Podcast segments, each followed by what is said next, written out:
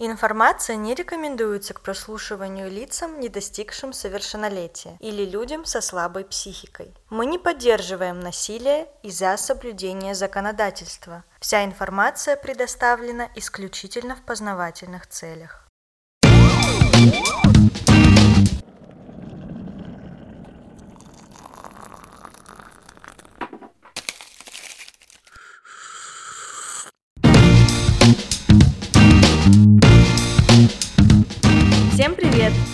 Вами подкаст с двумя ложками true crime 'а. Я Милена. А я Наташа. Мы true crime подкаст с элементами мукбанга, и сегодня, как и каждую неделю, мы собираемся, чтобы выпить кофе и чай, поесть вкусняшек и обсудить новое дело. Сегодня я привезла с собой вафельные трубочки с вареной сгущенкой из местной пекарни.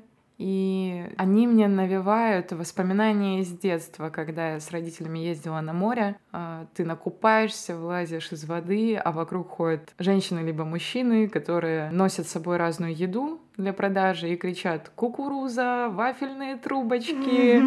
Не знаю, рыба сушеная! Чучхела!»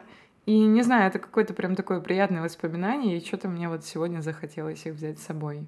А мне такие трубочки с вареной сгущенкой напоминают о детстве, когда у нас э, была вафельница советская старая, и мама ее так раскори... рас кочегаривала, вот что вся кухня в ней было жарко очень. Мама заводила тесто, и прям вот, знаешь, как с блинами, вот ты начал, и через три часа только все заканчивается. И также с вафелями, с этими вафлями она готовила, готовила, готовила, готовила, скручивала, набивала их вот этим вот сгущенкой. И когда они были готовы, мама еще выкладывала их в такую пирамиду, вот, э, большую, и при том, что она готовила часа три, ну вот ты одну съешь и все. И вот так каждый из семьи, у нас четверо в семье, вот так по четыре штучки.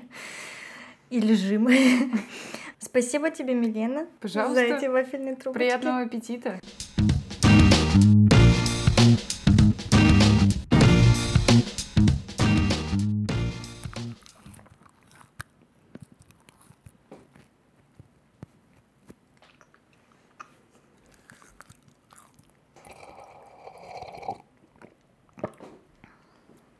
Вкусные трубочки, но Милена умирает от сладкого. Да. Очень сладкая сгущенка. И очень много. Но вот это вот тебе либо не докладывают сгущенку, и она в начале, в конце, в середине пустота, либо тебе ее прям набивают до самого, что ты... Да, ты кусаешь с одного края, с другого уже сгущенка вываливается. Да. А мы начинаем наш выпуск. Милена, расскажи, а ты когда-нибудь выдавала себя за другого человека? Вообще не припомню. Ты не притворялась кем-то другим? Нет, притворялась в детстве. Мне больше интереснее было общаться с мальчиками со двора и играть в казаки-разбойники. И у меня была короткая стрижка, и я всем говорила, что меня зовут Лёша. А когда меня мама приходила забирать с площадки, она кричала «Милена, Милена!» И я очень сильно расстраивалась и злилась. И к ней подбегали мальчики и спрашивали, а почему вы называете его Милена? Это же Лёша. Мама меня просто молча уводила с площадки и кринжевала люто. Но я это переросла. Все окей. Ну, я тоже притворялась мальчиком. Это мы такие Мулан, Вот, вот они и встретились. Лёша и Андрей. Но только у меня это было в старших классах, потому что мы с подружками очень хотели покататься на горке ледовой, а на ней катались только мальчики, ну прям мальчики, подростки, а мы были уже в десятом классе. И школа наша была рядом с этой горкой. Было бы стрёмно, что мы, старшеклассницы, собрались и пошли с подростками, мальчиками кататься на горках. И мы собрались вчетвером дома, собрали одежду наших пап, оделись так очень многослойно, чтобы, ну, как бы пошире. Э, Одели балаклавы, взяли эти ледянки, пошли на горку. Мы делали специально голос низкий, чтобы мы, типа, катаемся на горке. И там мужик пришел, и он такой, пацаны, разойдитесь. И мы такие, хорошо. Вас не раскрыли? Нет, мы там прокатались весь день, нам было очень жарко в этой многослойной одежде, нам было очень круто. Нас никто не раскрыл. И мы покатались в свое удовольствие. Четыре девчонки. И мы еще об этом не рассказывали, но мы с Миленой познакомились в институте кино, и там мы должны были снимать курсовые работы. И я использовала вот этот метод в курсовых работах, чтобы внедриться, например, в какую-то среду, которую я хочу снять. Я снимала вот про танцовщицу, я ходила к ней на занятия, а что я тоже танцую. Хотя я могла просто прийти и сказать, вот я студентка, хочу снять про вас фильм. И я пару занятий походила, все поняла, как это все устроено, и уже тогда предложила снять. Ну, это крутой подход. Так ты сразу располагаешь к себе людей. И сегодня мы поговорим про очень классную женщину, путешественницу, журналистку, писательницу, расследовательницу и просто очень классную женщину. Я ей восхищаюсь. Она мой краш. И мой. Честно говоря, когда я читала биографию нашей героини, я в конце плакала, но плакала не от горя там и тому подобного, а от какого-то восхищения. И да, это, мне кажется, человек, с которого можно брать пример. Сегодня мы хотим вам рассказать историю Нелли Блай. А если точнее, при рождении Элизабет Джейн Кокран. Будущая звезда расследовательской журналистики взяла псевдоним Нелли Блай в честь одноименной песни Стивена Фостера, которая была популярна в 50-х годах 19 века. Nellie Bly, Nellie Bly, bring the broom along. We'll sweep the kitchen clean, my dear, and have a little song. Put the wood, my lady love, and make the fire burn. And while I take the banjo down, just give the mush a turn. Hey, Nellie, ho, Nellie, listen, love to me. I'll sing for you, play for you a dulcet melody. Hey, Nellie, ho, Nellie, listen, love to me. I'll sing for you, play for you a dulcet melody. Элизабет Кокран родилась 5 мая 1864 года в Пенсильвании, в небольшом городке Кокран-Миллс, основанном ее отцом. Майкл Кокран был уважаемым политиком, судьей и землевладельцем. Всего у Кокрана было 10 детей от первого брака и 5 от второго, но финансовое и общественное положение семьи было очень благополучным, и Нелли, то есть Элизабет, росла в любви и достатке. Но, к сожалению, когда Элизабет было 6 лет, ее отец умер, не оставив завещания, так что наследство пришлось делить на 15 детей от двух браков. Мать снова вышла замуж, потому что нужно было как-то содержать семью, а других способов в то время особо не было. Но брак ее был несчастен, потому что ее новый муж э, Джон Форд оказался злым и жестоким пьяницей, который часто избивал ее и оскорблял.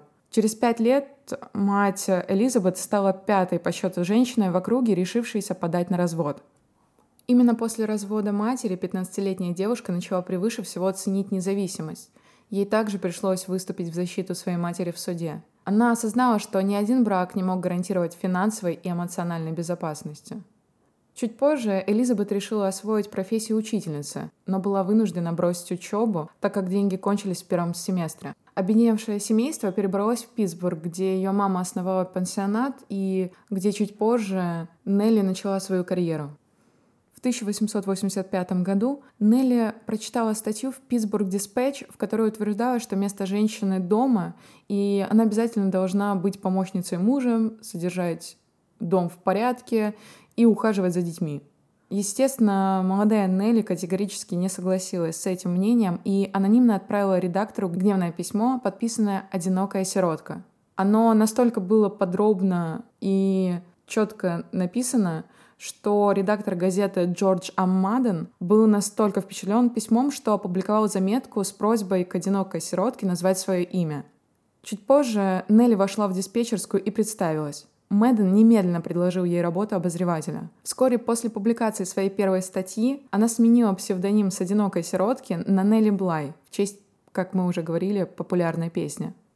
Но если бы я прочитала такую статью, что женщины должны только рожать и убирать, я бы, наверное, тоже разозлилась, но не факт, что я бы прям настрочила целое письмо в газету.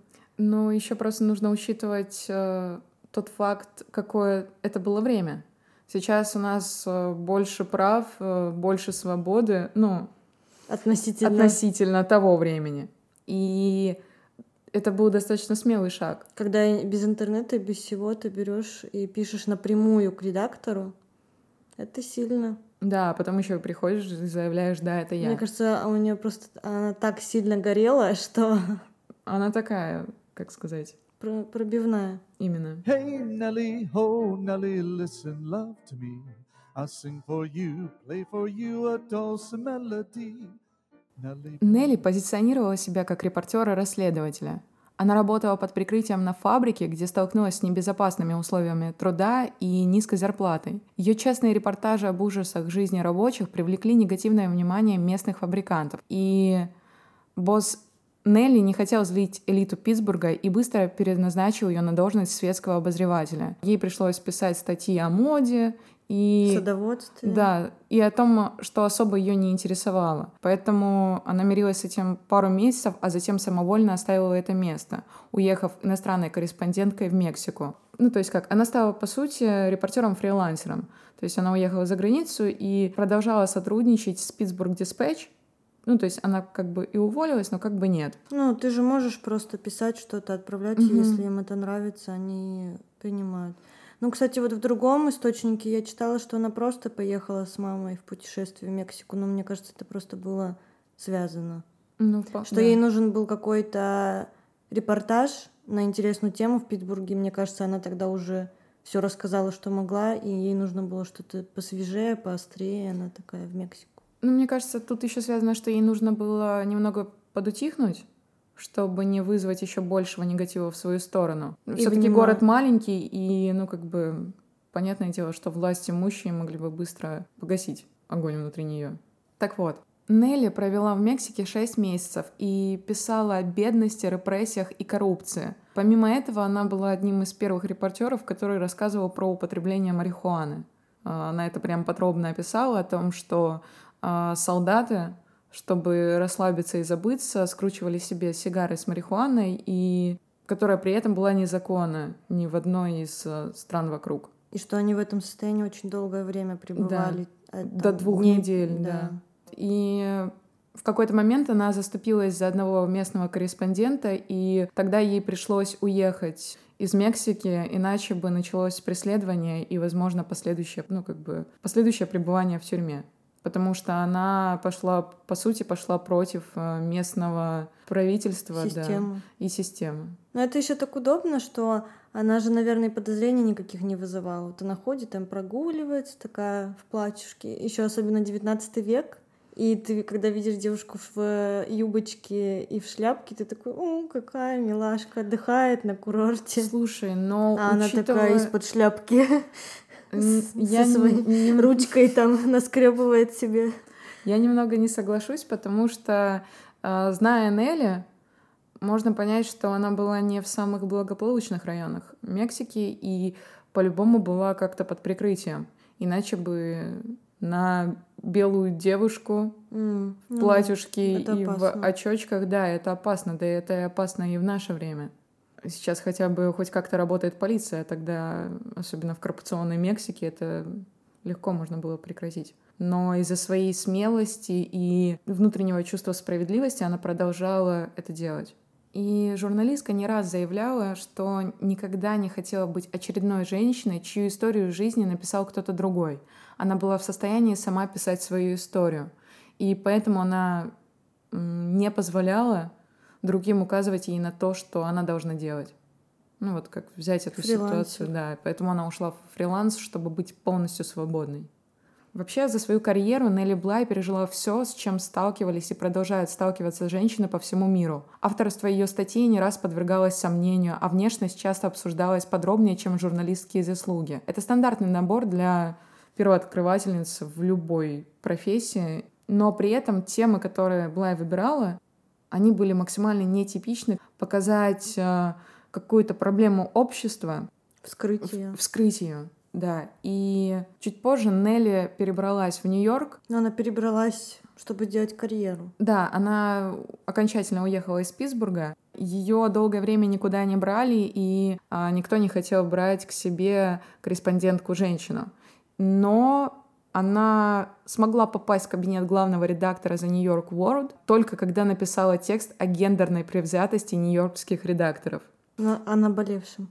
Ну да, и Джону Кокрилу пришлось лично встретиться с ней, чтобы подтвердить готовность работать с женщинами. Как раз-таки на тот момент главным редактором этой газеты был Джон Пулицер. Это великий человек, э, именем которого сейчас э, называется премия по журналистике. Он стоял у истоков жанра расследовательской журналистики. Вообще, что это такое? Это когда э, журналист внедряется в какую-то среду, чтобы раскрыть всю правду о каком-либо происшествии. Это как э, в Лас-Вегасе, как этот фильм называется, «Страх и ужас». «Страх и ненависть в Лас-Вегасе» Томпсона, да, то есть вообще это появилось чуть позже и назвали это гонза журналистикой, но по сути Нелли как раз-таки этим и занималась. Просто она не писала об этом в грубой форме, как делал э, Хантер Томпсон. Но фильм «Страх и ненависть в Лас-Вегасе» — это как раз-таки на основе реальных событий, когда журналист внедрился в нарко... в систему города и исследовал ее изнутри, и сам же принимал вещества, что мы, мы против наркотиков. Из-за соблюдения законодательства. Да, но тот журналист делал это для своего расследования, своего, ну, своей работы журналистской. Ну, это немного спорно, потому что Томпсон был спорной личностью, но, в принципе, да. Ну, это из... Он, он описывал свой личный опыт. Как раз-таки, по сути, тем же занималась Нелли. И сейчас мы поговорим о первом крупном расследовании Нелли Блай. Дело в том, что в Нью-Йорке давно ходили слухи о жестком обращении с пациентками женской психиатрической клиники, находившейся на острове Блэклоу. Нелли согласилась тайком проникнуть туда и выведать все на месте. Когда ей дали это задание, то редактор э, сомневался, получится у нее или нет, как и она, в принципе, тоже. А Нелли вернулась домой и начала думать о том, как ей изобразить умалишенную женщину. Она вспомнила все, что знала о психически больных людях, даже нашла какие-то картинки, фотографии больных женщин и перед зеркалом имитировала их мимику и поведение. Она слышала, что человек в нездоровом состоянии может очень долго смотреть в одну точку. И сначала она смеялась, когда это сделала, но позже уже самой ей становилось жутко от того, насколько сильно она вживалась в роль. Она четко продумала свой план действий. На следующее утро она переоделась в свою старую одежду и поехала в дом для работающих женщин, чтобы снять там комнату, ну, грубо говоря, чтобы у нее появилась история болезни что не просто вот вышла женщина из ниоткуда и начала кричать, а чтобы уже были какие-то свидетели, которые сами бы ее отвели в полицию либо в больницу. Собственно, она это и сделала. Она начала странно себя вести, называла там всех сумасшедшими, и в какой-то момент начала кричать, что она потеряла свой багаж и не знает, где он. Естественно, проживающие там женщины очень сильно испугались, и только одна проявила к ней какое-то сочувствие и всю ночь просидела с ней, расчесывала ей волосы и просила ее успокоиться. Но Нелли нужно было гнуть свою линию до конца, поэтому она не спала всю ночь, смотрела в одну точку и ждала, пока все проснутся, чтобы повторить какой-нибудь маниакальный эпизод. А вот когда тебя же принимают в больницу, пишут ну, твое имя, историю, как она поменяла вот. личность? Да, ей по настоянию редактора поменяли имя на Нелли Браун, чтобы было, ну, инициалы были схожи и было проще ее найти. А, ну, вот. ну чтобы когда, чтобы ее вызволить оттуда, чтобы они ее могли да, найти. чтобы они могли ее найти. А то так, Ханна Монтана, и они такие, кто это? Мы не знаем, как ее оттуда доставать. Ну, да. И Ханна Монтана — это тоже очень классная женщина, тоже мой краш. Вот. А с утра она повторила свой э, маниакальный приход, и хозяйка попросила вызвать полицию. Когда полицейские пришли, та женщина, которая провела с ней всю ночь, попросила не применять к ней насилие, а очень осторожно ее вывести оттуда, и они придумали план, что якобы полицейские будут помогать ей искать чемоданы. А Нелли, конечно, в душе это все очень веселило, но ей нельзя было показывать виду. Она продолжала а, вести себя как сумасшедшая. А, ее привели в полицейский участок, и там судья попросил, чтобы ей провели обследование, и консилиум а, врачей достаточно быстро поставил диагноз шизофрения. Ну как это, а как это так? Что? А как это так? Она же здорова. Она так хорошо сыграла. Да. Хотя она просто... В какой-то момент она начала утверждать, что она родом из Кубы, вообще никогда не приезжала в Нью-Йорк и не помнит э, своего там отца, родителей, вообще не знает, кто она. Это стало, да, поводом, чтобы поместить ее в психиатрическую лечебницу. Ну, в принципе, да, они же... Ну, это логично. В тюрьму они ее не могли посадить, не, могли. не за что. А почему они не могли ее просто отпустить? Не, ну по сути, она вела себя достаточно резко, кричала и была в полном... Ну, ну, если посмотреть на нее со стороны, она была в полном бреду, поэтому человеку была необходима психологическая помощь. Но то, с какими методами лечения она столкнулась позже, это трудно назвать вообще методами лечения. Вот сейчас мы об этом и поговорим. Когда она приехала в Блэквелл, на пароме. Вместе с ней было несколько женщин, у которых она поинтересовалась, как они сюда попали. И большинство из них тоже были абсолютно здоровы. Когда она попала в Блэквелл, через какое-то время ей сказали, что нужно будет принять ванну. Ее завели в грязное помещение вместе с остальными там 15 пациентками, где стояла одна ржавая ванна, и всех их купали в одном месте. В одной ванной? В одной ванной. И суть в том, что воду в этом месте не меняли, пока она не становилась совершенно черной. И в этой ванной купались люди как и здоровой кожей, так и с гнойными нарывами. И... А что, у них э, не было денег на воду или что? Я думаю, что были, но это в какой-то степени было часть унижения от надзирателей. А, потому что женщины, да, очень сильно жаловались на это, но никто не обращал внимания, и у них была только одна отмазка, типа, у нас не хватает средств. Хотя поменять воду — это небольшая проблема. И вот есть а, цитата из ее статьи. Мои зубы стучали, а ноги и руки покрылись гусиной кожей и стали синими от холода. Внезапно на меня обрушили один за другим три ковша ледяной воды, попавшие мне в глаза, уши, нос и рот — Наверное, я испытала ощущение утопающего человека, пока меня, задыхавшуюся и дрожащую, вытаскивали из ванны. Теперь я и вправду выглядела безумной. Я увидела неописуемое выражение на лицах моих товарок, которые наблюдали за моей судьбой и знали, что скоро придет и их очередь. Не в силах сдерживаться, я расхохоталась, представив, какое абсурдное зрелище представляю собой сейчас. На меня мокрую с головы до пят надели короткое фланелевое белье, по нижнему краю которого были вышиты крупные черные буквы «Сумасшедший дом ОБ». Последние символы значили «Остров Блэквелла», отделение 6. А в тот же день ее отправили мокрую, почти без одежды, спать в холодном помещении, и всю ночь она не могла уснуть из-за того, что слышала крики других пациентов, которые молили о том, чтобы либо включили отопление, либо принесли хотя бы еще одно одеяло. Над ними будто специально издевались.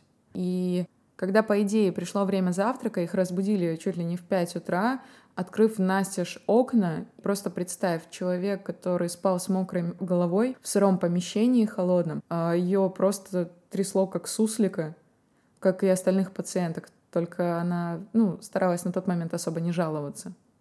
Ну, то есть... Она э, больше переживала за других, чем за себя. Ну, то есть у больницы не было денег ни на одежду, ни на отопление, ни... но при том они ухудшали ситуацию и еще открывали окна. Да. Но вообще дополнительная одежда у них была. Просто ее не выдавали пациентам. Ее выдавали только когда приезжали какие-то посетители, либо же главы учреждений. Ну, то есть объяснение, что у них не было денег, оно еще подкреплено просто тем, что они мучили их. Да.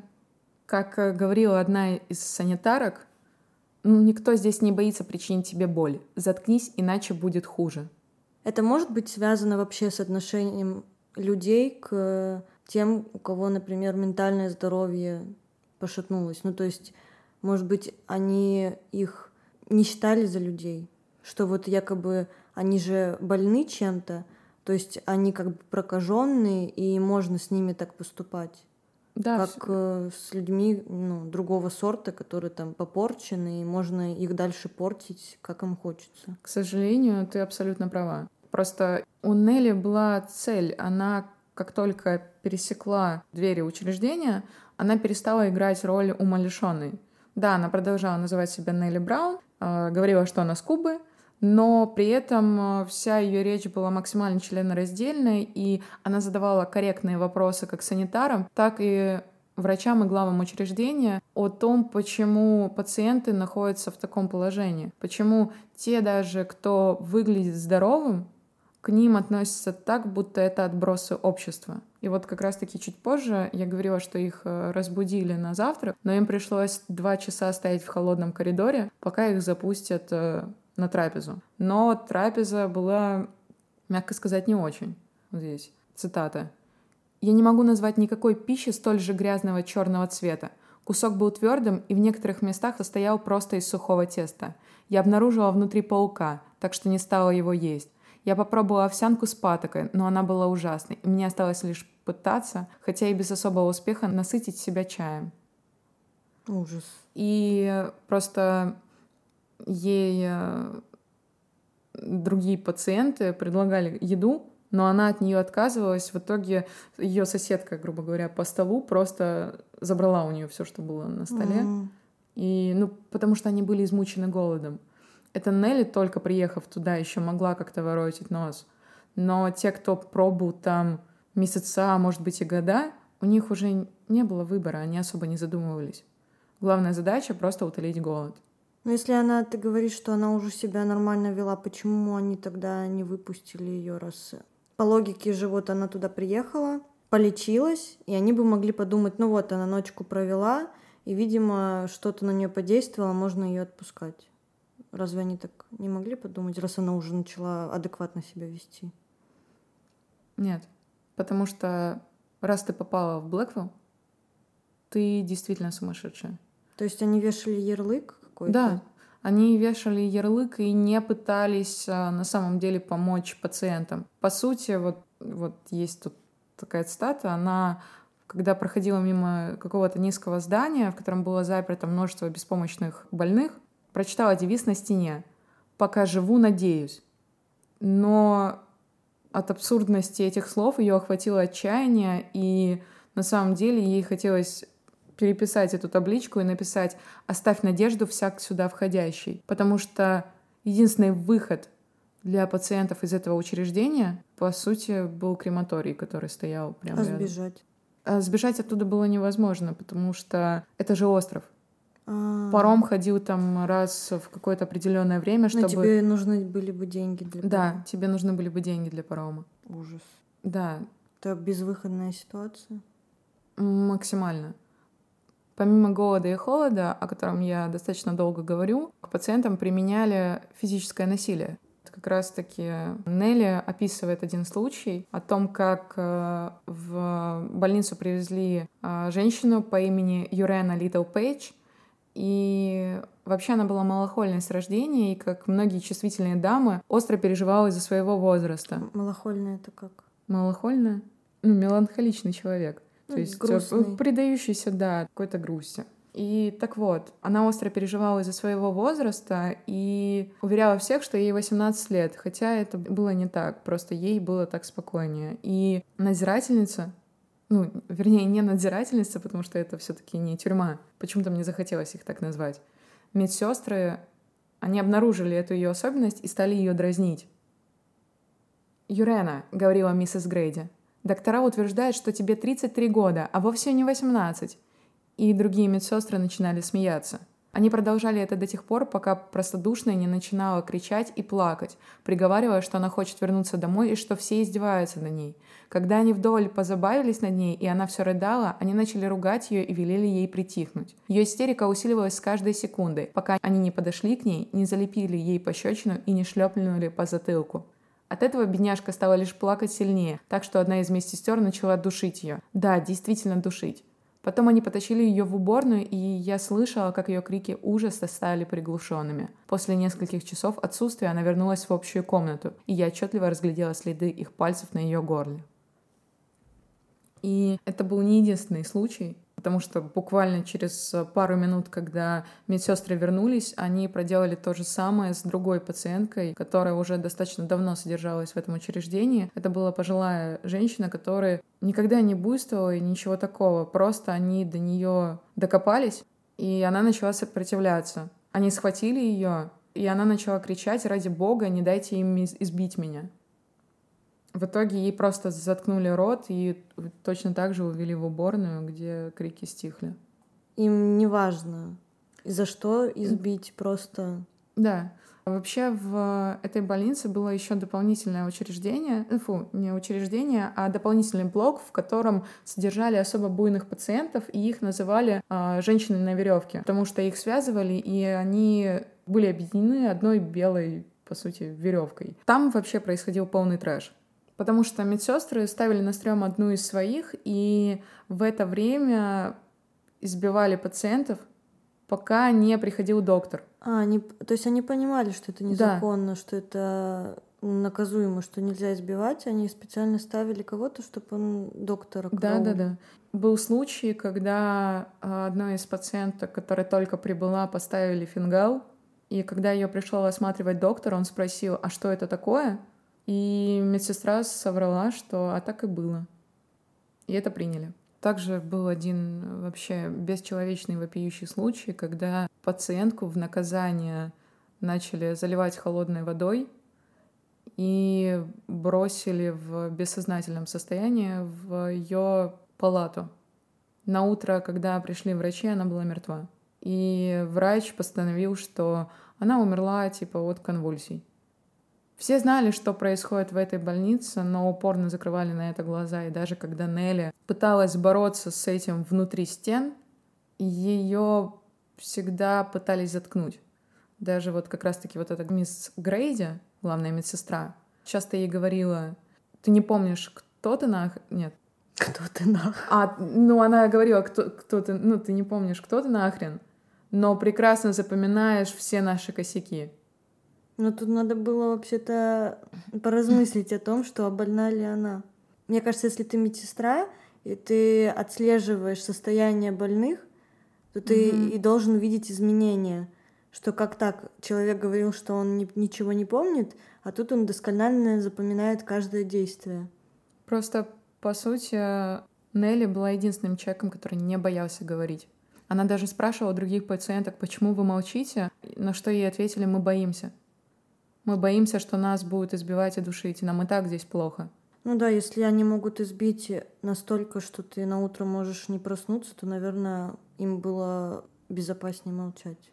И в эту больницу попадали не только умалишенные женщины, но и те, кто мог просто не знать э, хорошо английский язык. В плане? Почему? Ну, допустим, была женщина немка, которую привез туда то ли сын, то ли муж, я точно не помню, и просто оставил. И когда ей задавали вопросы, она не могла на них ответить, потому что она говорила, я не говорю по-английски. И то есть записали ее дело и отправили в палату. Ну, от нее семья хотела отказаться, они ее туда сплавили просто или как? Ну, да. Или была другая женщина, которая стала подругой Нелли в больнице. Она работала домохозяйкой и в какой-то момент э, заболела ну, как физически, так и морально ей стало уже очень тяжело это все вывозить. Она не могла продолжать работу, а племянник не мог ее содержать. Поэтому он э, отправил ее в больницу. Она была абсолютно здорова, но никто ей не верил. А это не та из практик, когда если родные сказали, что ты больной, то это принималось ну, безотлагательно, что вот... Не всегда родственники могли, не только родственники могли. Мог любой человек. Вот была ситуация, я могу процитировать, женщина из Франции попала туда, и Нелли спросила у нее, как она оказалась в этом месте. И она сказала, однажды утром, пытаясь позавтракать, я ощутила сильное недомогание и тошноту. И хозяйка дома вызвала двух офицеров, которые отвезли меня в участок. Я не могла понять их вопросы, и они не обратили никакого внимания на мой рассказ о себе. Порядок судебных дел в этой стране был незнаком мне, и прежде чем я осознала это, я была приговорена к приюту для сумасшедших, как душевно больная. Когда меня привезли сюда, я рыдала из-за того, что оказалась здесь без надежды освободиться. И за это мисс Грейди и ее подчиненные душили меня, пока мое горло не начало болеть, и она болит почти постоянно с тех пор. То есть ей просто стало немного плохо, и она хотела обратиться за помощью Но, какой-то, да. чтобы ей какое-то лекарство дали, может, таблеточку. Но просто хозяйки, ну вот, наверное, это по сути было такое же место, в котором изначально была Нелли, то есть дом для рабочих женщин, либо просто какой-то пансион. И людям не хочется портить себе репутацию и не хочется разбираться в проблемах других. Поэтому им проще в любой момент вызвать полицию, чтобы кто-то другой разбирался с этими проблемами.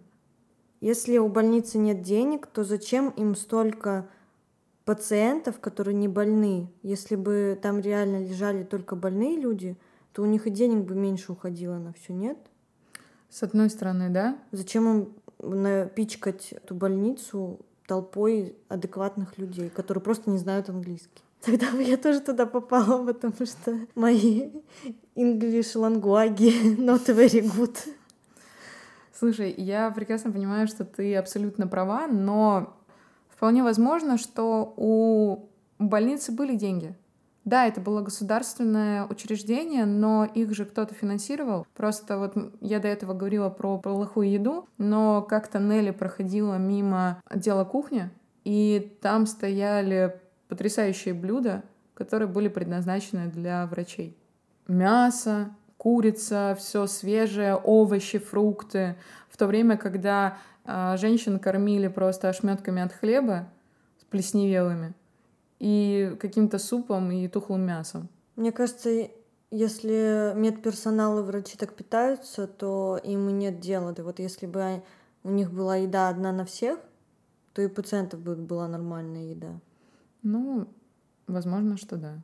А так они едят э, хорошо, и их не заботит, что там у кого в тарелке у пациента.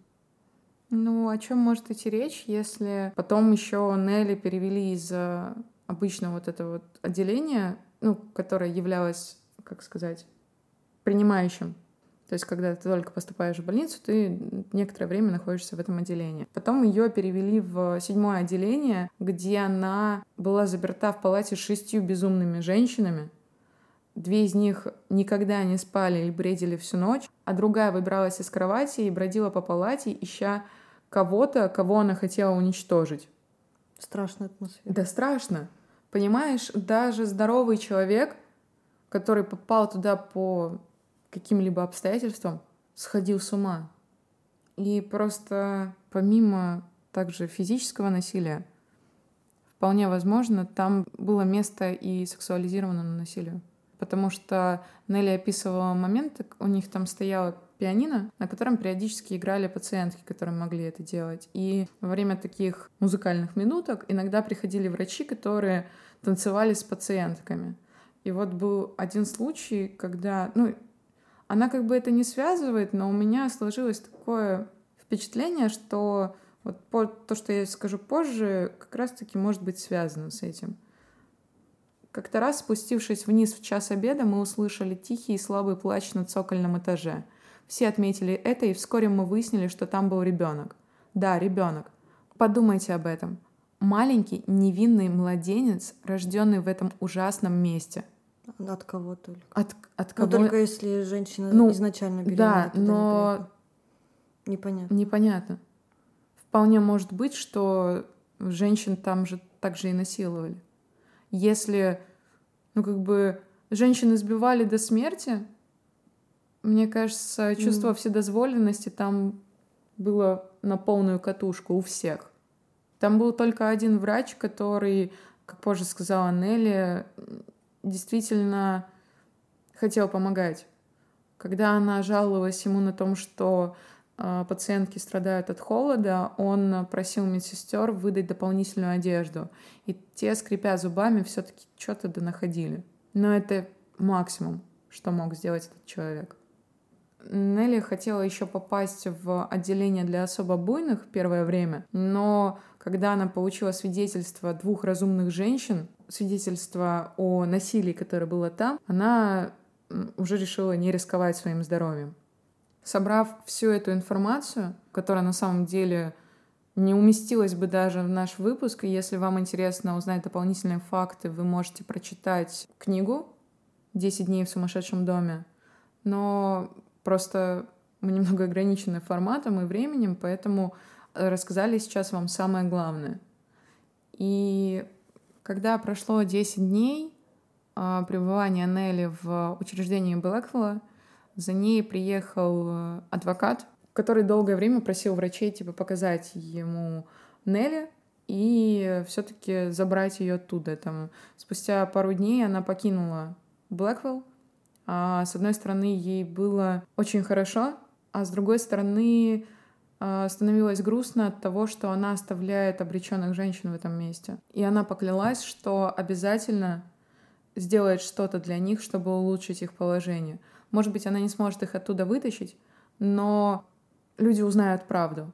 И, как она писала, сумасшедший дом на острове Блэквелла — это ловушка для людей. Попасть сюда легко, но уйти прочь почти невозможно. Позже после того, как она выложила свою статью, первую статью, то есть она... Ну, выложила, опубликовала. А, Это мы я сейчас выкладываем. Да, выложила, да. Опубликовала свою первую статью. Она, то есть, разбила все, что она пережила, на блоки.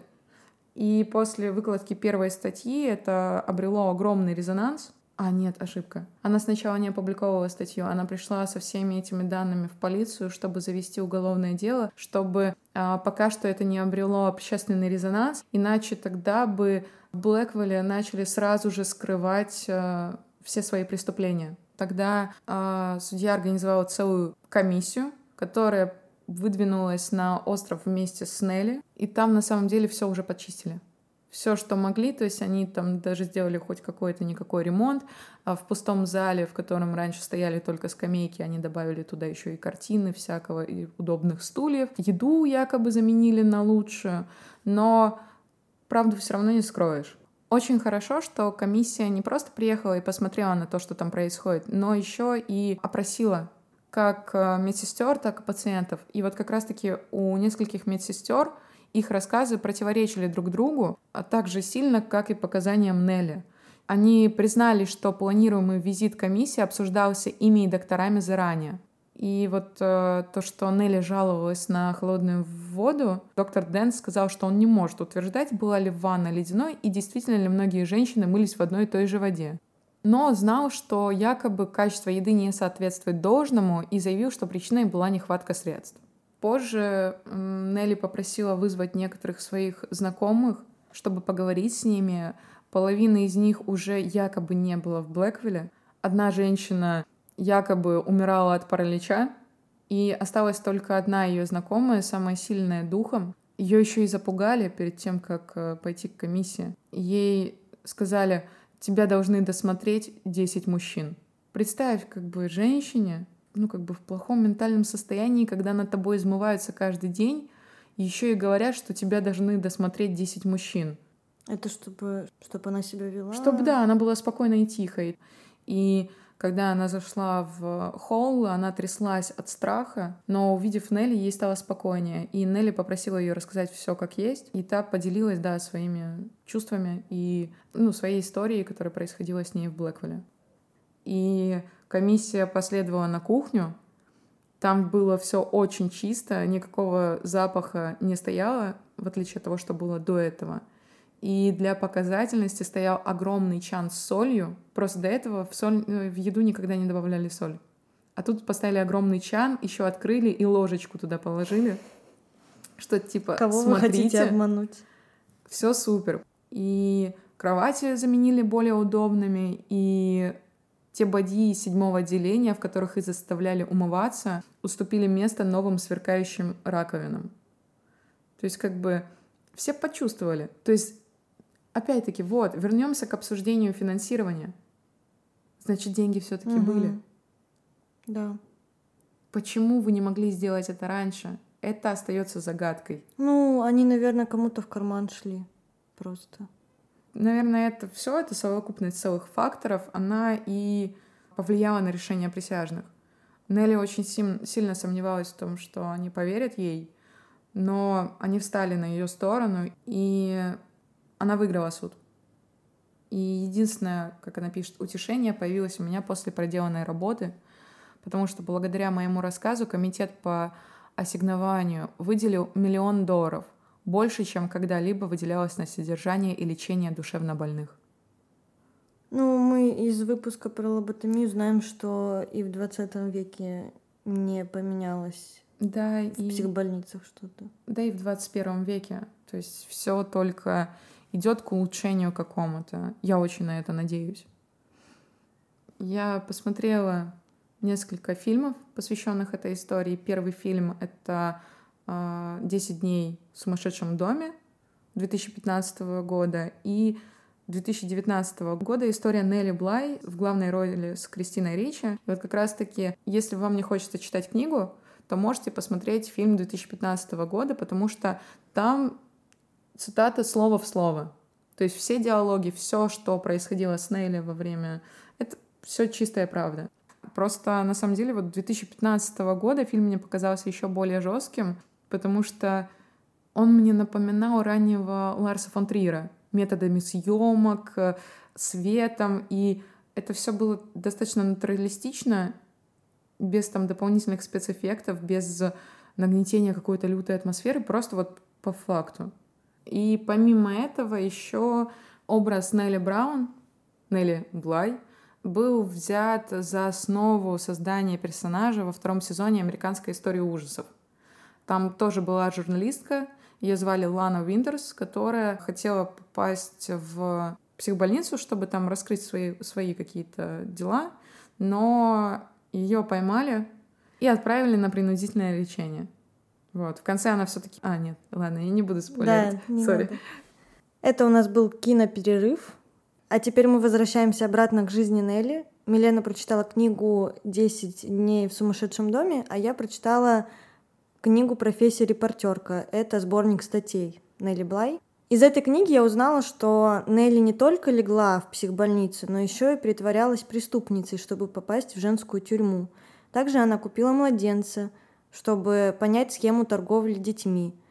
Прошла обучающий курс на гипнотизера, чтобы раскрыть шарлатанов. Нарядилась провинциальной простушкой и поймала на удочку извращенца, который заманивал в свой дом девушек и заставлял их пить лимонад, в который тайно добавлял спирт. Скубиду отдыхает да на этом уж. месте. То есть я ее представляю как а, жаждущую новой информации женщину, которая Э, ловит пороки. И полиция такая, спасибо, что выполняешь нашу работу.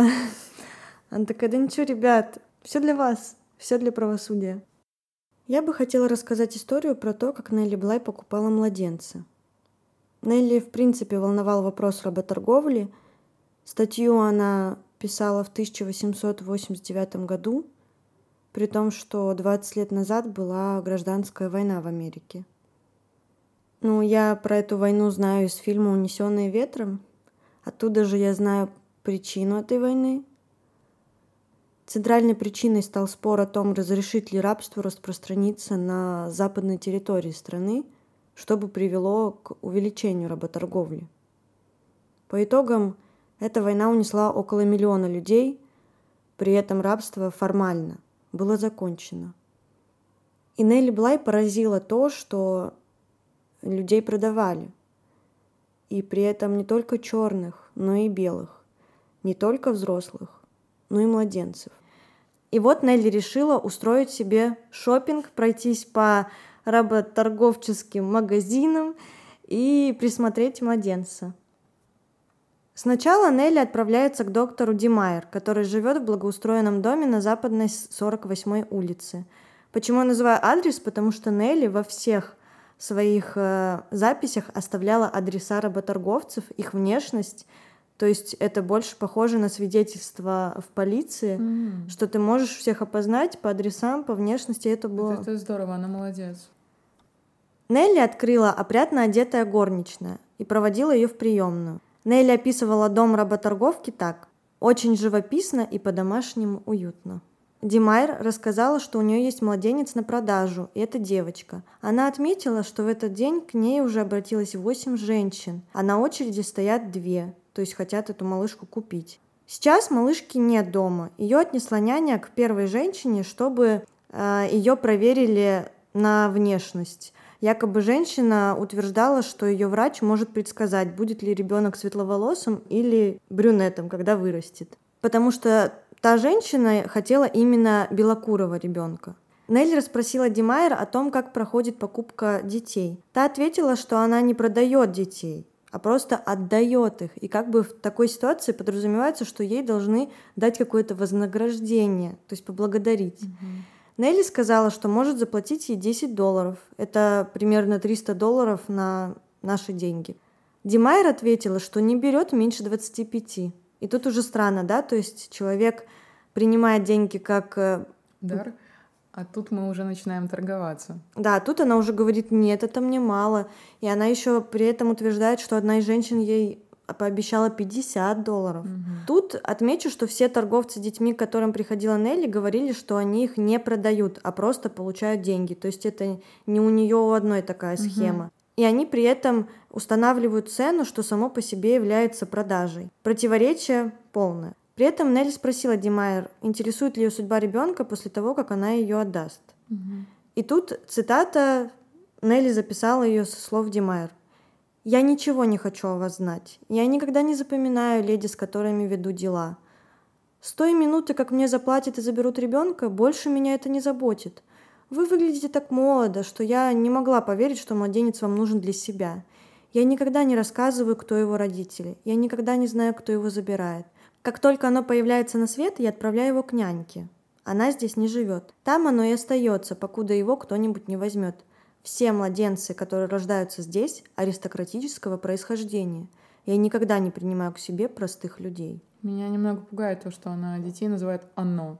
Ну, я, конечно, понимаю, что это может быть связано с тем, что еще нет пола какого-то определенного, но почему не они? Там? Ну, они даже, эти дети, не живут напрямую с доктором Димайер, угу. они живут у ее няньки, поэтому, угу. мне кажется, это ее не интересует, она же к ним не привязывается. Ну да. И оно плане существо, какое-то угу. существо. Особенно, мне кажется, когда ты продаешь много детей, ты не запомнишь, кто какого пола. Самое страшное, что в отношении детей все торговцы отвечают, что им все равно, им не, это не интересно. Итак, Димайер сказала, что она попробует уговорить женщину в очереди купить другого малыша, а Нелли даст адрес няньки, чтобы та взглянула на девочку. И когда она записывала адрес для Нелли, то заставила ее дать слово, что та не является леди-детективом. Знала бы она, да. Ну, Нелли не глупо. Нелли не глупо, она, конечно же, сказала нет. Я не леди-детектив. Ну, леди-детектив — это вообще что-то звонко, тонко. Ну, слушай, по факту она не соврала, потому что, ну, Нелли не является же детективом. Ну, она и Димайер странная. Как она думает, что ей ответит детектив? Он скажет, нет, ну, я не детектив. Но Димайер ей изначально поверила, потому что Нелли пришла не одна. Она пришла в сопровождении старушки, и та, возможно, подумала, что это мать Нелли. На самом деле, просто Нелли взяла эту старушку, чтобы не выглядеть uh-huh. странно, что она uh-huh. тут одна ходит и допрашивает. Но дело в том, что эта старушка ничего не говорила, не спрашивала. И у Димайер после их разговора не особо осталось доверия к Нелли, но она все-таки ей дала адрес, чтобы та съездила взглянуть на младенца. Когда Нелли все-таки получила записку, то она приехала по адресу к няне. Жила эта няня в маленькой грязной квартире. Цитата няни из статьи Нелли. «Я с девочкой только вошла. Я чуть не весь день ее таскала за одной дамочкой, которая наплела небылиц, будто ее доктор может сказать, будет девочка светленькой или черненькой. Крошка, сдается мне, простудилась. Я только что дала ей масло. На кухне возле плиты стояло кресло-качалка с подушкой, на которой лежала маленькая девочка, накрытая шалью. Цитата из статьи Нелли. Няня стянула шаль, и я наклонилась, чтобы взглянуть на крошечную девочку, маленькую рабыню, не более двух дней от роду, которую уже столько раз передавали из рук в руки, изучали перед покупкой. Сердце мое дрожало от жалости к этой бедной рабыне. Ну, Нелли всех детей на продажу называла рабынями, это просто чтобы никто не удивлялся. И вот она здесь говорит, что изучали перед покупкой.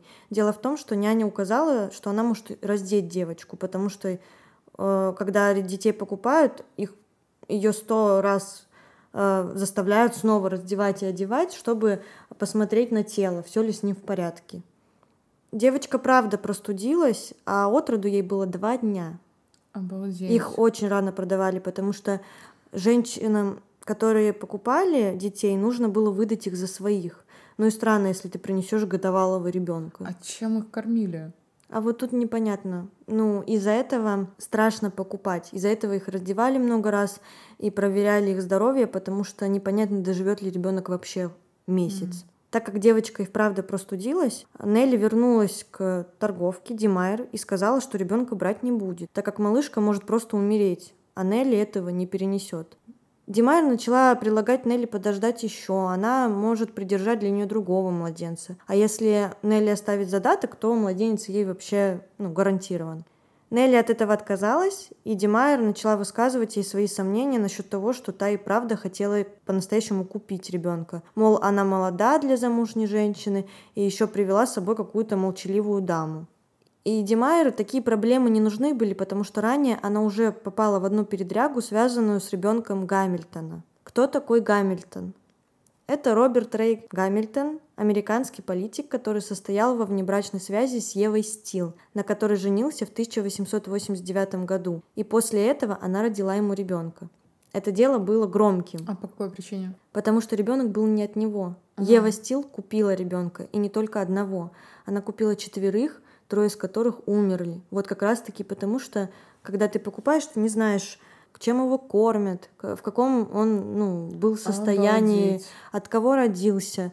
И поэтому три ребенка умерли. И при том торговцы, они знали, что шанс смерти ребенка большой. Но как бы выхода не было, ну, покупатели брали на свой страх и риск.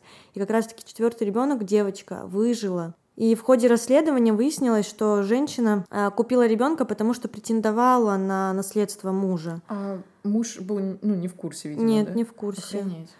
А, при этом шел суд, и оказалось, что Ева Стил это замышляла со своим бывшим мужем и его мамой. Многоходовочка. Да. И в итоге Нелли очень удивилась этому факту, что Димайр продала ребенка Гамильтона, потому что Нелли сама брала у этой Евы Стил интервью во время mm. суда.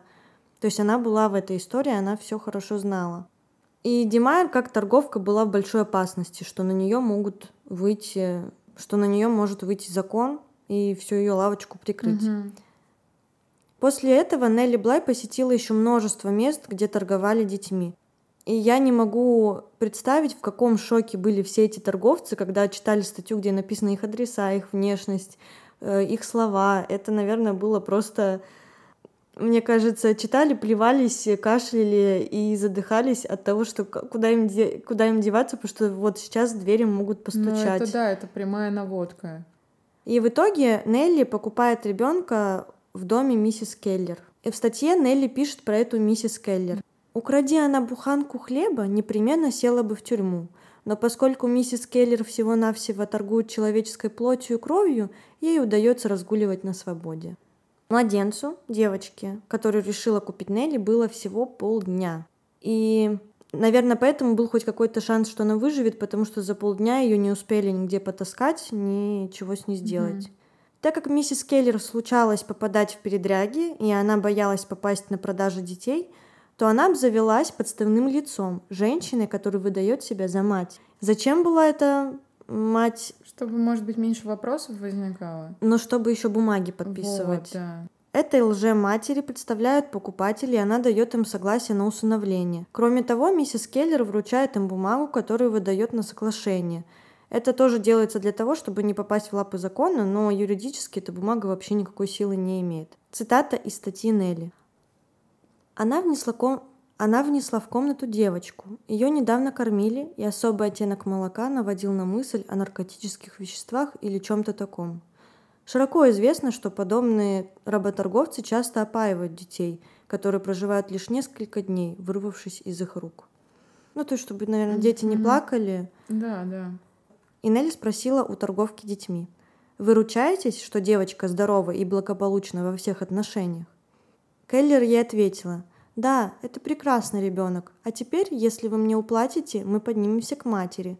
Она еще ни разу не видела младенца. Нелли дала ей 10 долларов.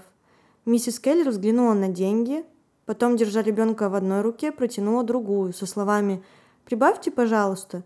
Такой ребенок стоит куда дороже. Вы дадите мне еще?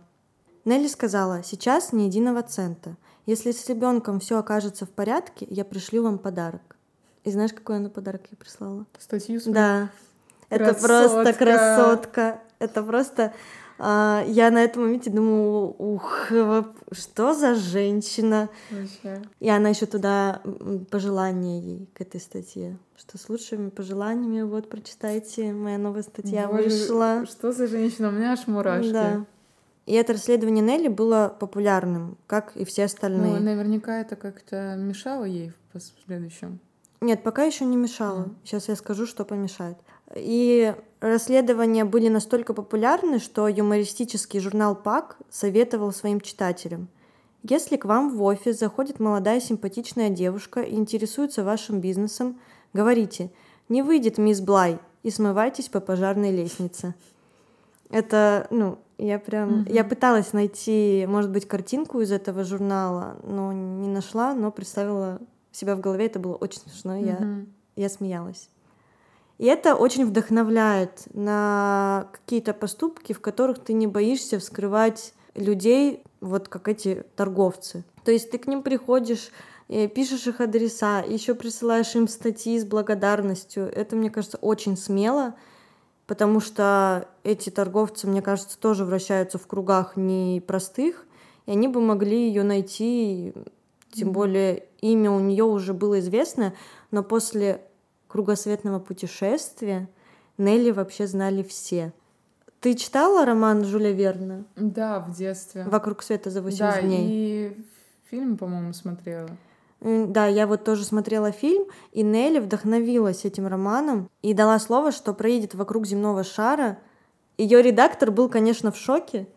Он не соглашался, при том, что это нужно было очень много денег, и что она возьмет с собой очень много вещей, но она такая, нет, зачем мне много вещей, я что тут в Мгм. отпуск еду отдыхать. И в итоге с ней была сумка 40 на 18, в которой были три шали, пара тапочек, набор туалетных принадлежностей, чернильница, ручки, карандаши, бумага, булавки, иголки, нитки, чашка и термос, нижнее белье, запасной корсет, легкий блейзер и юбка на жару, носовые платки и банка крема. Вот так путешествуют. Мне кажется, это, знаешь, это размеры ручной клади в победе. Да, за который ты еще 2000 должен заплатить. Но тут очень мало вещей для 80 дней. Ну, она пообещала, что побьет рекорд персонажей романа и отправилась в путь 14 ноября 1889 года. В день отъезда Нелли в газете Нью-Йорк World опубликовали объявление о кругосветном путешествии Нелли Блай. Читателям предлагалось ставить ставки. Успеет ли она сделать кругосветку менее чем за 80 дней? И вот Нелли взяла с собой этот чемоданчик, села на круизное судно Августа Виктория, и первые дни путешествия почти не выходила из каюты, потому что у нее а, был зеленый монстр. Это так называли мило морскую болезнь. На пересечение Атлантического океана у нее ушла неделя. Блай путешествует на пароходах, поездах и воздушных шарах по Англии, Франции, Египту, Цейлону, Сингапуру, Гонконгу и Японии. Путешествие Нелли было, по ее воспоминаниям, сплошной чередой улыбок, приятных встреч, фруктов, цветов, ободряющих слов и криков «Ура!». Каждое свое передвижение девушка описывала в статьях, которые отправляла в редакцию, там же они сразу их публиковали. Она немного изменила маршрут и из Лондона отправилась в Париж, где встретилась с самим Жюлем Верном. По словам самой Нелли, писатель даже говорил с ней на английском и выразил свое явное сомнение в ее затее. Если вы сделаете это за 79 дней, я буду аплодировать вам обеими руками. Удачи, Нелли Блай. И Нелли Блай сделала это за 72 дня, 6 часов и 10 минут. Это И она побила невероятно. рекорд, да. И мне кажется, вот а, с историей про психбольницу, что пережив такое, и еще с этими младенцами, и вообще все ее расследования про насилие, жестокость системы и мира, мне кажется, я могу сделать такое предположение, что когда ты побываешь в таких условиях, ты понимаешь ценность своего времени, своей жизни, и она понимала, что у нее есть такие возможности, которых нет у этих людей, что нужно вообще пользоваться всем этим. И вот, не знаю, он просто человек такой, да, я это сделаю. менее чем за 80 дней. Конечно, она не была во всех этих странах подолгу, она их бывало видела только из окон там поездов, но ну, это же суть кругосветки, быстрее да. объехать. У нас сейчас есть возможность, понимаешь, просто взять билет на самолет и улететь в другую часть мира, там, условно говоря, там, максимум за 15-20 часов добраться. Это прям серьезный такой полет. Но я вообще не представляю, как это. Она меня очень сильно восхищает, что в 19 веке, понимаешь, э, человек бросал вызов просто всем — и обществу, и системе. И гендерным стереотипам. И гендерным стереотипам, да. Она показывала, что не существует таких вещей, которые не может сделать женщина. Я полностью с тобой согласна. И меня что посмешило, что когда Жюль Верн узнал об ее успехе, он сказал, я нисколько не сомневался в успехе Нелли Блай, хотя он сомневался. Она показала свое упорство, ура в ее честь. За время путешествия тираж издания New York World вырос до 1 миллиона экземпляров. Это вообще на тот момент самый большой тираж, который у них был. Нелли стала всемирной знаменитостью. В это время ей исполнилось всего лишь 26 лет. Так, у меня есть еще пару лет, чтобы успеть сделать. У меня один год. Давай. Давай, Наташа. выдвигаемся. Да. С маленькими сумочками 40 на 18. По путешествию Нелли даже была сделана настольная игра, а ее лицо появилось на коробке конфет. Конечно, понятно, что она, когда стала знаменитостью, то такой возможности делать расследование у нее уже не было, потому что ее везде узнавали. Но примерно в то же время умирает ее брат. Она решает приютить его жену и детей. Деньги у них медленно, наверное, кончаются. Именно тогда она встречает э, богатого промышленника, который старше ее на 40 лет. То есть, э, ну, когда они встретились, Нелли было 31, а ему 71. Обалдеть. Промышленника зовут Роберт Симон. Ну, и... я так понимаю, он долго не прожил, да? Да, долго он не прожил. После его смерти Нелли перешло руководство его бизнесом. Бизнес у него какой был? Они выпускали жестяные контейнеры, бидоны, чайники и тазы. Нелли придумывает в то время новую модель бидонов для молока. Казалось бы, да, человек может использовать свой потенциал вообще везде. И она патентует свое изобретение, и бизнес ощутимо растет. Нелли пользуется этой возможностью, чтобы предоставить хорошие и неслыханные по тем временам условия для своих рабочих. Это медицинское страхование, хорошие зарплаты и даже делает для них библиотеку. Это очень круто, потому что она своим, ну то есть обычно же говорят, вот тебе со стороны легко судить, а она своим примером показывала, что можно относиться к работникам иначе. Да. Вот. Наверное, потому что она еще очень хорошо знала жизнь работящих людей, и поэтому старалась сделать для них все условия. Однако дети от э, другого брака, ее уже умершего мужа, не любили Нелли. Были от них претензии в суд, и за которыми все пошло к тому, что завод обанкротился, и Нелли уехала в Европу, в Австрию. Началась Первая мировая война, и Нелли стала первой в мире военной корреспонденткой. Неугомонная женщина. Да. Пять лет она пишет про войну. Репортажи касаются ситуации на фронте, условий, в которых воюют солдаты. Пока Нелли живет в Европе, она также много пишет о движении суфражисток. В 1920 году она вновь возвращается в Нью-Йорк и создает постоянную колонку в популярном издании Evening Journal, в которой изоблачает то, что ненавидит, коррупцию, тяжелую жизнь рабочих, бесправие сирот и другие несправедливости. Последние годы жизни Нелли в компании овчарки и секретарши жила в роскошном отеле у Центрального парка. В 1922 году Нелли Блай заболела пневмонией и умерла в возрасте 57 лет 27 января. Ее коллега и друг Артур Брисбен написал, Нелли Блай была лучшим репортером в Америке. Номер газеты с сообщением о ее смерти и некрологом вновь разошелся большим тиражом. Каждый год Нью-Йоркский пресс-клуб присуждает награду имени Нелли Блай самому смелому молодому журналисту. И также в декабре 2021 года на острове Рузвельта установили новый памятник для Нелли Блай. Я хочу уточнить, что остров Рузвельта — это бывший остров Блэквелл. Его просто потом э, продали и переименовали. Да, но Блэквилл это вот как раз-таки психбольница, да, в которой она лежала 10 ну, дней. Она был... Психбольница названа в честь острова. На котором она находилась. Но мне кажется, поэтому они его и выбрали. То, что это одно из самых ее популярных расследований, которое сдвинуло вообще что-то с мертвой точки в деле о психбольницах. Мгм. Назвали монумент Нелли Блай по ее первой опубликованной статье «Девичья головоломка».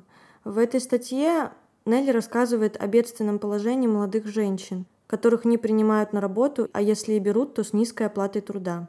Эти женщины также совмещают работу и воспитание детей, если остаются одни.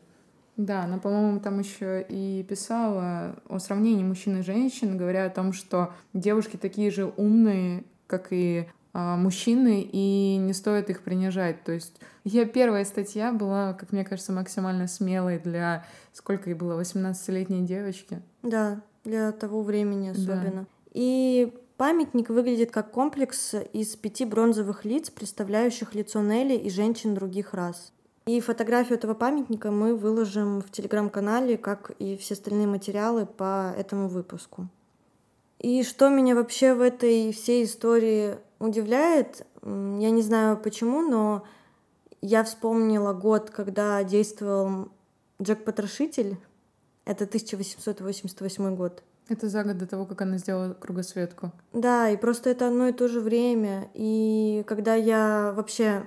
Обалдеть, почему-то мне казалось, что Джек Потрошитель был гораздо раньше. Ну вот там была еще мысль, что три восьмерки это как бы дьявольское число, Мгм. поэтому он а, что все так соединилось, и он там появился в Лондоне. И да, это было вот в Лондоне, ну, в Европе. И я когда читала графический роман о Джеке Потрошителе, я напишу автора в описании к этому выпуску, то там была такая мысль, что женщинам вообще не было особо выбора. То есть Джек Потрошитель же убивал проституток, и э, автор, он э, такую жалость показывал им, что у женщин реально мало было выхода, особенно если они вообще были из бедной семьи и даже никакого образования и там какой-то нормальной работы они бы не могли себе позволить, и один выход был это вот проституция. При этом, что они сами это ненавидели и пытались этого избежать. И мне тогда было очень тяжело от осознания, что такое было положение у женщин, и поэтому эта история меня так сильно вдохновила, что в то же самое время, ну, в Америке была женщина, которая была из полубогатой, а в итоге потом из бедной семьи, потому что образование она все равно себе не смогла полностью позволить. Но это так вдохновляюще, когда человек просто такой, хорошо, система другая, система живет по своим правилам. Я буду жить так, как я хочу, буду помогать всем нуждающимся, всем э, людям, которые в бедственном положении. Я буду помогать тем, что буду давать им голос. Давать людям, которые не имеют возможности там прийти в редакцию, написать статью, давать им такую сцену, на которой они смогли бы рассказать свою историю. Ну, слушай, по сути, такой сценой стал интернет. Потому что с появлением интернета появилось больше возможностей высказывать свое мнение. Ну, история другая, тут же газета, которую Ну, многие читали, и она да. бы априори была важнее. Даже сейчас, ну, ты даешь приоритет каким-то уже проверенным Не, изданиям, безусловно, но я имею чем виду, просто каким-то... что, э, э, Я не спорю с тобой, но просто в любом случае гораздо проще сейчас с помощью там того же интернета получить какую-то известность, ну, в плане там, если это какой-то действительно интересный кейс или это какая-то сильная история, то она не останется незамеченной. Кто-то обязательно ее как-то будет продвигать, и то есть у этого тоже есть какой-то выход. И, в общем, эта история, в отличие от прошлого выпуска, оставила мне очень приятные такие ощущения. Я еще дополнительно прочитала графический роман о ней, и еще посмотрела фильм с Кристиной Ричи. Мы все оставим, все ссылки в описании. Это очень крутая история, если вы находитесь э, без вдохновения или в таком каком-то апатичном состоянии, вот эта история вас просто растормошит, и при том, что мне кажется, она умерла очень рано. Ну, не кажется, я так и думаю, что это очень рано, 57 лет, но за эти 57 лет человек просто сделал какую-то глыбу, и ее дерзкие мысли, даже вот этот дерзкий поступок отправить в подарок торговцу детьми ее же газету, мне казалось, ей еще надо написать «Вот мой адрес, приходите, если хотите со мной разобраться». Это просто что-то с чем-то. Это не женщина, это богиня, мечта. Просто. Вообще восхищает. И мы в телеграм-канал выложим э, фотографии ее, посмотрите, по ее глазам видно смелость и дерзость. И еще у нее очень классные фотографии с путешествия, она там в пальто, и она рукой держит такую кепочку и сумочку, и она так взмахивает, типа, мир, жди меня, я сейчас отправлюсь колесить. Вот. И также там будет эта настольная игра по ее путешествию. Так что Мы очень надеемся, что этот выпуск смог вас как-то вдохновить, э, если даже не на подвиги, то хотя бы на чтение и- исследования. и исследования. Ну, а я надеюсь, что вы вдохновились на путешествие, на поиск истины и справедливости, на желание жить и быть, и использовать все возможности по максимуму. И мне кажется, вот сейчас мы с Миленой пойдем, как что-нибудь сделаем, там, купим билеты куда-нибудь за, не знаю, Я как возьму и как закончу свой диплом. Да, и свой институт. И мы сейчас, Милена как сядет в машину и поедет в путешествие до своего дома. А я как сейчас, как сейчас сяду в машину другую и поеду как в гости. Слушай, ну с чего-то надо начинать. Да. Еще раз. Да. Ура, ура, ура, Нелли Блай. Ну, с вами были Милена и Наташа. Встретимся в следующем выпуске и поболтаем о другой теме, наверное, которая уже будет мрачной. Но мы посмотрим. Мы посмотрим. Спасибо за прослушивание. Пока-пока.